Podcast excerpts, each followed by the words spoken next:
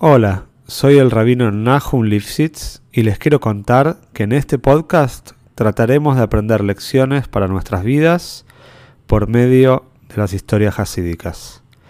Sabemos que uno de los pilares en nuestro servicio a Shem es trabajar con nuestras cualidades y nuestra naturaleza.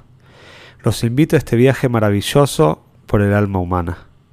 Si querés apoyar este podcast, te pido que lo difundas entre tus conocidos y si querés dedicar una historia, podés entrar en contacto conmigo por medio del mail que figura en la descripción. Te deseo que disfrutes la historia y puedas encontrar una gran enseñanza. Esta historia es para Broje y Atzloje de la familia Sued.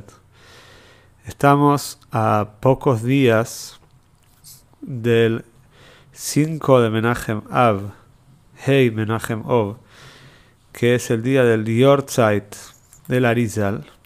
Nosotros sabemos el gran Arizal, el padre, vamos a decir, de la Kabbalah, junto con Rabbi Shimon Bar Yochai, el autor del Zoyar.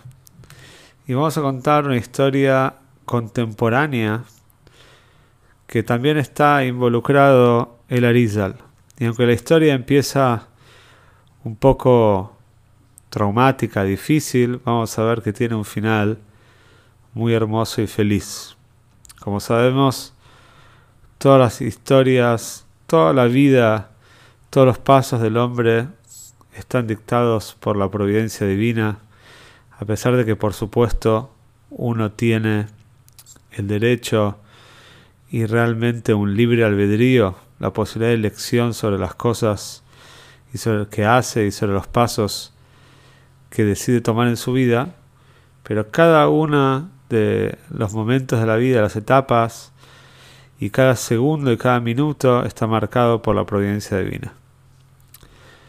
Se cuenta que en el año 1943, en la ciudad de Gutzheim, en Alemania, vivía una familia de apellido Luria, que eran descendientes directos de Rabbi Yitzhok Luria, del famoso y santo Arizal, que vivía en la ciudad de Sfaz, en el, en. Y habían tenido un hijo, era su hijo primogénito, y por supuesto que invadió en la casa una tremenda alegría.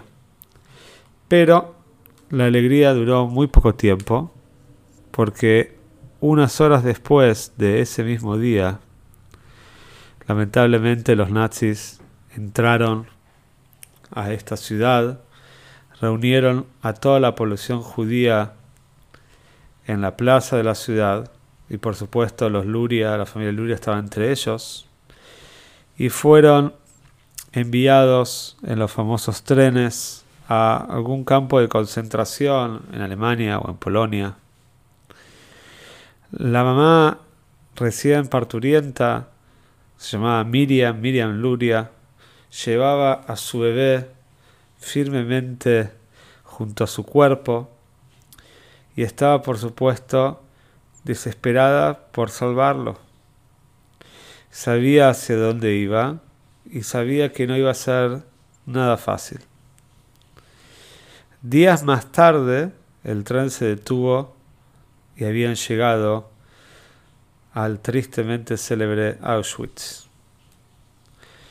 Muertos de hambre, aturdidos, los Yehudim que de Gutzheim se unieron a la fila para ser seleccionados. Sabíamos, sabemos los dos destinos que podían tener. Miriam era una mujer joven y sana, y Boro Hashem respiró de alivio cuando pasó la selección y la llevaron para los trabajos forzados pero en su espalda, oculto el interior de una almohada, dormía su bebé. Que por Hashem estaba ignorante de todo lo que estaba aconteciendo. Miriam sabía muy bien que si su bebé se quedaba en el campamento, sin duda iba a ser descubierto. Entonces, en, en algún momento, unos días después de que llegó al campo, vio una oportunidad Pasó cerca de una valla electrificada que rodeaba el campamento se dio cuenta de un campesino que parecía amable del otro lado y con un pedido de clemencia y no sé bien cómo, pero logró darle el bebé a este campesino. Este buen hombre sintió mucha lástima por el niño y prometió hacer lo que pudiera. Cumplió su palabra y poco después llevó al pequeño Luria a un, orfanato que por supuesto no era un orfanato judío. El tiempo pasó y milagrosamente tanto Miriam como su esposo sobrevivieron al campo y fueron liberados al final de la guerra. Y por supuesto que de inmediato comenzaron a rastrillar toda Europa, caminando, viajando de un orfanato a otro, buscando a su preciado hijo. Cada respuesta negativa era una desesperación más grande. Pero no se por vencidos y después de muchos años de pistas falsas, siguieron una pista a la ciudad de París, donde se encontraron con su pequeño paquete, ahora un chico ya de en 5 años de edad. La familia emigró después de la guerra a Australia.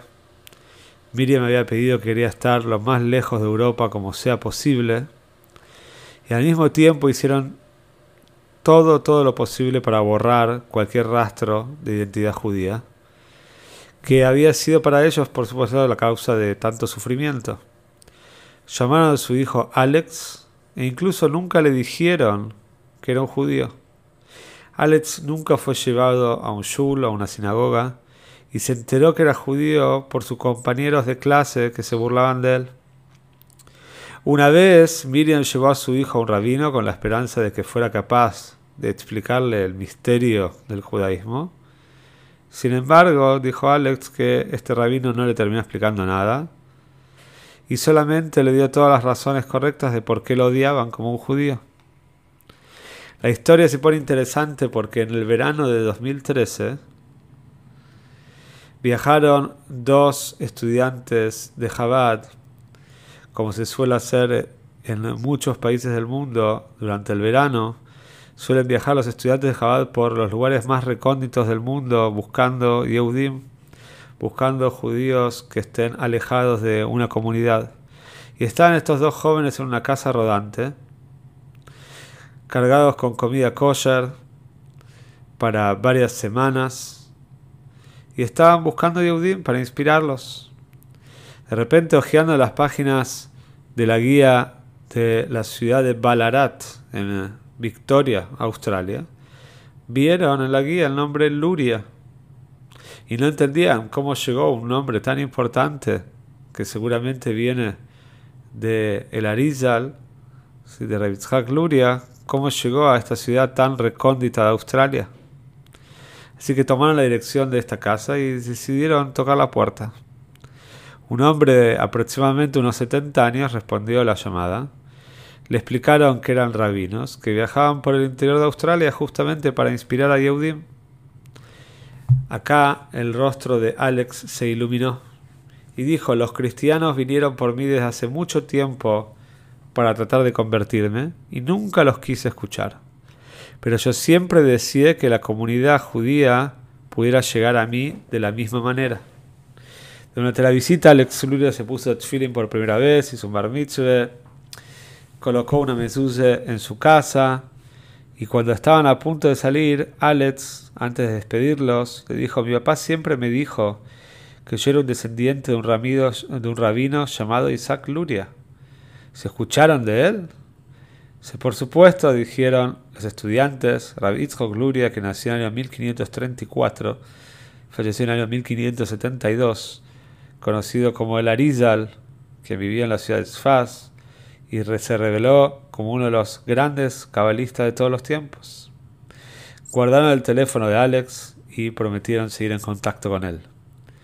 Mientras se alejaban, cuentan estos estudiantes que no podían dejar de pensar que Larizal seguramente tenía una intensa satisfacción en el Shomaim, en el cielo, de ver a su descendiente volver a conectarse con su herencia, Había sido un viaje muy largo, pero Alex Tsururia estaba finalmente en su camino a casa.